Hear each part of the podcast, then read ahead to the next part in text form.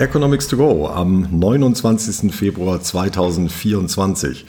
Ich heiße Sie herzlich willkommen zu einer Folge, bei der es mal wieder recht kapitalmarktnah zugehen wird. Mein heutiger Gast hat 40 Jahre Kapitalmarkterfahrung im Gepäck. Er war Chefanalyst und Bereichsleiter Volkswirtschaft und Finanzanalyse bei der Raiffeisenbank International in Wien. Und seit gut einem Jahr ist er selbstständiger Finanzmarktexperte. Ich begrüße Sie ganz herzlich, Peter Bretzinschek. Ja, einen schönen Gruß ebenfalls und herzlichen Dank für die Einladung, Herr Quitzau. Sehr, sehr gern. Ähm, Herr Bretzinschek, in den nächsten Wochen tagen wieder die großen Notenbanken und werden ihre Zinsentscheidung treffen. Ähm, zunächst mal die Frage, warum ist das eigentlich so wichtig? Warum gucken da alle so gebannt hin, was die Zentralbanken entscheiden? Nun, die Zentralbanken äh, entscheiden äh, mit ihrer Geldpolitik ganz äh, wesentlich, äh, wie viel Geld in Umlauf ist äh, und wie hoch äh, in etwa die Zinssätze auf den Kapitalmärkten sein werden. Und daher beeinflussen sie mit ihren Entscheidungen ganz wesentlich die Kapitalmärkte, also die Renten, Kreditmärkte, aber auch die Aktienmärkte. Und äh, daher ist gerade im Vorfeld solcher Entscheidungen ein äh, Blick, eine Erwartungshaltung, was die Notenbanken machen werden, ganz besonders äh, von entscheidender Bedeutung. Jetzt warten ja alle darauf, dass die Notenbanken endlich die Zinsen wieder senken. Und auch da werden ja, wie Sie sagen, Erwartungen gebildet. Äh, die werden derzeit wohl ein bisschen korrigiert. Was würden Sie sagen oder was, was erwarten Sie jetzt? Äh, nächste Woche fängt die EZB an und dann äh, zwei Wochen später folgt die amerikanische Notenbank FED. Wie ist da so Ihre Erwartungshaltung? Ja, Herr Quitzer, ich muss sagen, äh, wir haben ja eine völlig überzogene Erwartungshaltung im vierten Quartal bis zum Jahresanfang gehabt, obwohl äh, Sharon Powell und auch Christine Lagarde dies wie jenseits des Atlantiks äh, bei ihren Pressekonferenzen sowohl im Dezember als auch im Januar diesen Optimismus zu bremsen versucht haben.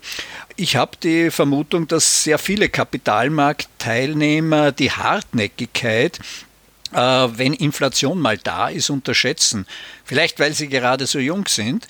Ähm, mhm. Und das erste Halbjahr 24 gibt sicherlich Stoff für Zinssenkungen, weil die Energiepreisbasiseffekte äh, bis in den äh, Juni, Juli hinein wirken können. Wir haben ja da minus 6 Prozent äh, äh, an Energiepreisverbilligung. Aber äh, ich glaube, dass das zweite Halbjahr 24 mit sehr äh, ähm, hartnäckigen Dienstleistungspreisen, sie sind ja im Januar noch mit 4% gestiegen, werden wahrscheinlich jetzt morgen bei den Februarzahlen etwas zurückgehen.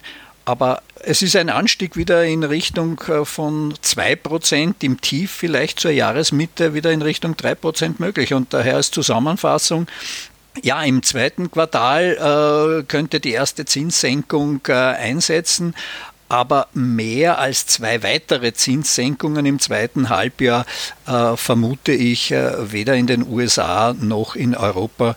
Das heißt, der Einlagesatz bei dreieinviertel Prozent und äh, etwa drei Zinssenkungen für 2025 äh, detto. Das wäre meine Einschätzung. Okay, gut. Aber zumindest äh, sagen Sie auch, die Notenbanken werden etwas lockern können, aber eben nicht ganz so stark, wie das bis vor einiger Zeit noch ganz, ganz viele erwartet haben. Genau, explizit. Äh, da waren ja noch sechs Zinssenkungen im heurigen Jahr äh, ja. drinnen äh, und im März schon die erste klassische Zinssenkung.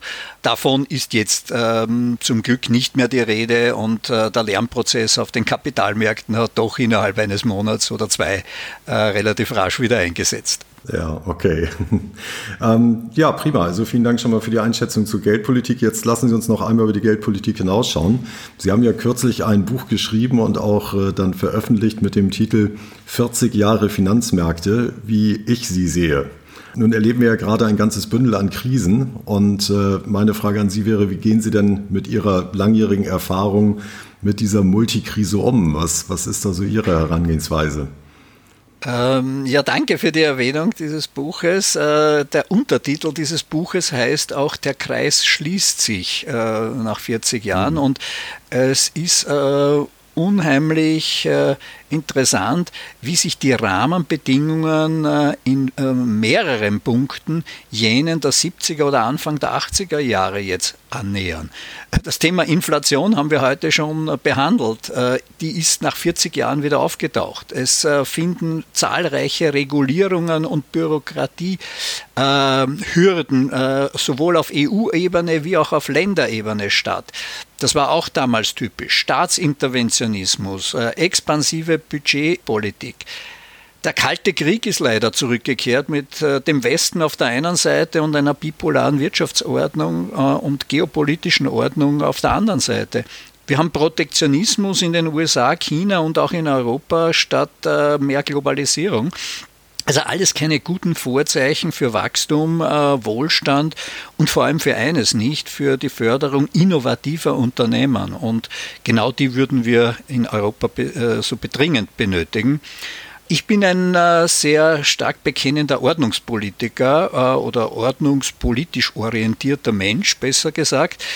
Und äh, da liegt es mir am Herzen, dass gerade marktwirtschaftlich orientierte Angebotspolitik, die so viel Segen äh, Ende der 80er Jahre dann bis in die 2010er Jahre gebracht hat für die Weltwirtschaft, gerade in Deutschland, aber auch in meiner Heimat Österreich, aber für ganz Europa äh, wieder Gutes tun würde und äh, unseren Wirtschaftsraum wieder auf die Erfolgsspur zurückführen könnte.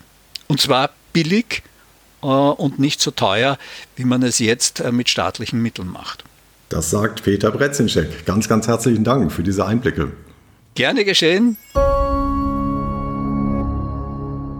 So, und zum Abschluss noch der Hinweis, dies ist ein Podcast mit volkswirtschaftlicher Ausrichtung. Es handelt sich also um keine Anlageberatung, keine Anlageempfehlung oder ähnliches.